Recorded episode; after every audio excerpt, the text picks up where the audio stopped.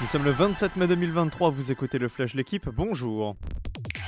L'officialisation du titre du PSG, la qualification éventuelle de Lens en Ligue des Champions et la lutte pour le maintien entre Serre et Nantes. Voici les enjeux du multiplex de la 37e journée de Ligue 1 ce soir à 21h. Pour Paris, il suffit d'un point à la Méno pour s'assurer le titre de champion de France. Lens de son côté peut s'octroyer définitivement la deuxième place du championnat en cas de victoire sur le relégué Ajaccio ou de nul ou de défaite de l'OM contre Brest. Enfin en bas de tableau, le FC Nantes se déplace à Lille alors que l'AJECR se rend à Toulouse. Le Montelussari sera le juge de paix du Giro. Ils sont encore trois à pouvoir rêver du maillot rose à Rome. Trois à se tenir en moins d'une minute. Garen Thomas, Primo Roglic, deuxième à 26 secondes. Et Joao Almeida, relégué à 59 secondes du Gallois.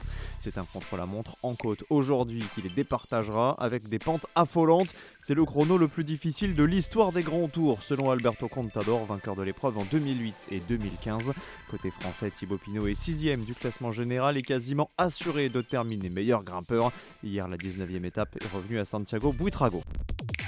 Monaco s'offre un nouveau dernier carré, mais en Betclic Elite cette fois. Après son échec au Final Four d'Euroleague, la Roca Team a une nouvelle occasion de décrocher un titre, mais en championnat. Les Monégasques ont battu Strasbourg 85-83 hier soir et remportent la série 2-0. Ils affronteront Bourg-en-Bresse au prochain tour. L'autre demi opposera Boulogne-le-Valois à Lasvel.